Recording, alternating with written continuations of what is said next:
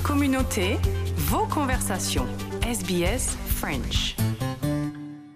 Philippe Jaffé, bonjour. Vous êtes euh, professeur à l'Université de Genève et euh, fondateur directeur du Centre d'études des droits des enfants. Et vous êtes également membre du Comité des Nations Unies concernant les droits des enfants à Genève.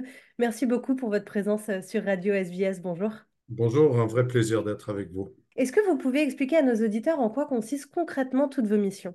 Être professeur à l'université, c'est former les esprits de demain dans la mesure où on a quelque chose à leur transmettre qu'ils sauront utiliser et euh, prendre à cœur euh, tout l'aspect pédagogique euh, du métier d'enseignant.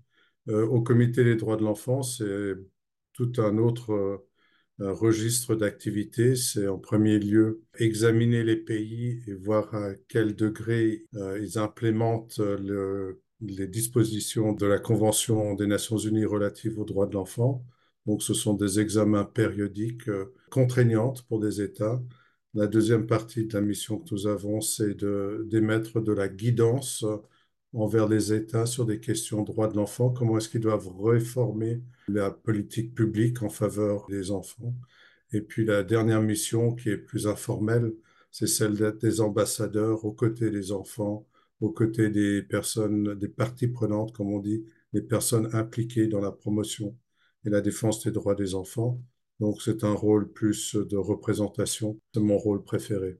J'imagine qu'au sein de votre mission avec euh, les Nations Unies, vous devez voir une grande disparité entre les différents pays. Vous parliez de guidance. Est-ce qu'il y a des pays qui rechignent, si je puis dire, à mettre en place euh, des nouvelles lois pour les droits des enfants? Aucun pays n'est pareil à un autre. C'est la première chose. Et les droits de comme les droits humains, sont une denrée relative euh, à travers chaque pays. Je dirais qu'il y a trois grands types de pays. Il y a ceux qui ne peuvent rien faire, qui sont des pays qui ont implosé sur le plan euh, sociopolitique, des pays en guerre, euh, et on n'a pas besoin de les nommer, on les connaît, c'est ceux qui défraient la chronique. On a des pays qui restent relativement stables et respectueux dans une large mesure, et puis il y a des pays qui sont plus progressistes et qui euh, sont conquérants au niveau des droits de l'enfant et des droits humains en général, c'est évidemment une minorité. Maintenant, il faut aussi prendre du recul. Je n'ai jamais rencontré un pays qui fondamentalement, ou la société d'un pays qui fondamentalement s'en fiche de la qualité de vie des enfants. Vous êtes en parallèle psychothérapeute et expert dans les tribunaux. Ce que vous devez voir au, au quotidien dans cette mission ne doit pas être tous les jours euh, évident. Est-ce que vous pensez qu'on a encore beaucoup de chemin à parcourir?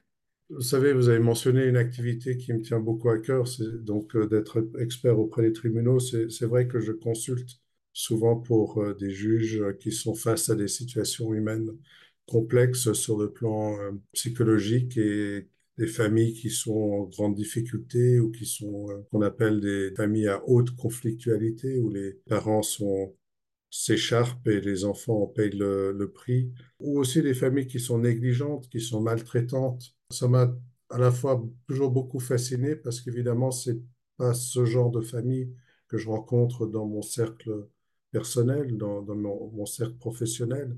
Ce sont des familles qui vivent un, peu sous le radar, souvent euh, de la société. Je pense surtout à des familles maltraitantes ou qui sont euh, dans le niveau socio-économique est plutôt bas.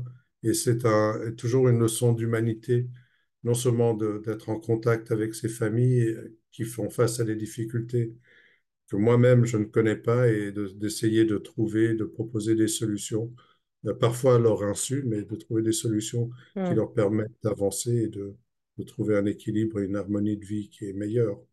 En mettant toujours en priorité, j'imagine, euh, l'enfant dans ce contexte familial.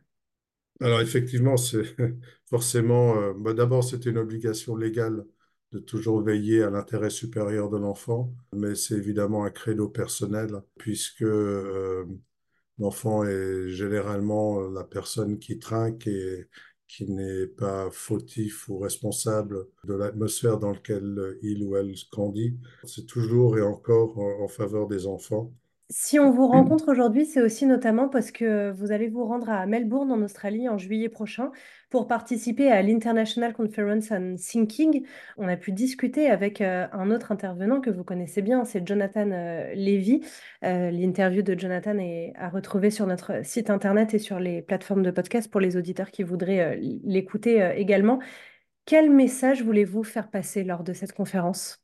Eh bien, je vais être très modeste. Euh, D'abord, la première chose lors de cette conférence, c'est que je me réjouis tellement d'entendre des voix euh, créatives et, diverses qui euh, réfléchissent et de pouvoir partager ces moments avec des personnes qui pensent et réfléchissent à notre futur et à notre présent et à notre futur.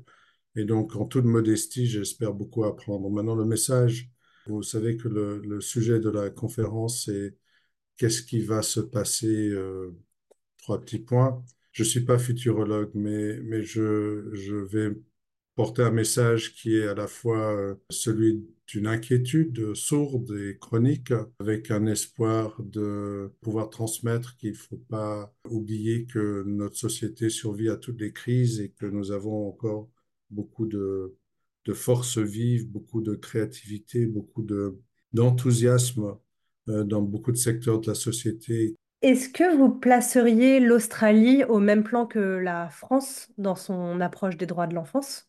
Alors, ce sont deux pays qui sont politiquement, euh, une structure politique quand même complètement différente, puisque l'Australie est un État fédéral euh, et la France est un pays qui est beaucoup plus centralisé sur le plan des structures politiques. Mais je dirais que globalement, euh, ce sont deux pays qui se retrouvent dans le, comment est-ce qu'on peut dire, dans la bonne moyenne au niveau euh, du respect des, droits de l'enfant. Évidemment, euh, il y a des critiques sérieuses qui sont adressées à l'un comme à l'autre et, il y a vraiment des différences euh, considérables.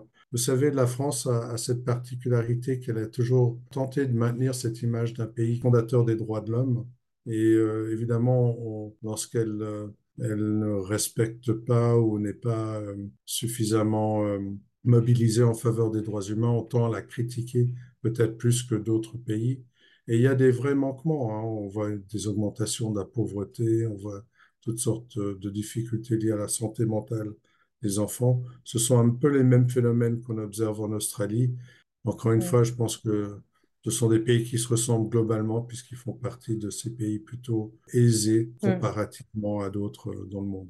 Philippe Jaffé, euh, merci beaucoup. Je le rappelle, vous êtes euh, membre du Comité des Nations Unies concernant les droits de l'enfant, professeur à l'Université de Genève en Suisse et également euh, psychothérapeute, expert dans les tribunaux et j'en passe. Merci beaucoup d'avoir répondu à nos questions. Mais c'était un plaisir. Merci beaucoup. Vous écoutez le français sur Radio SPS.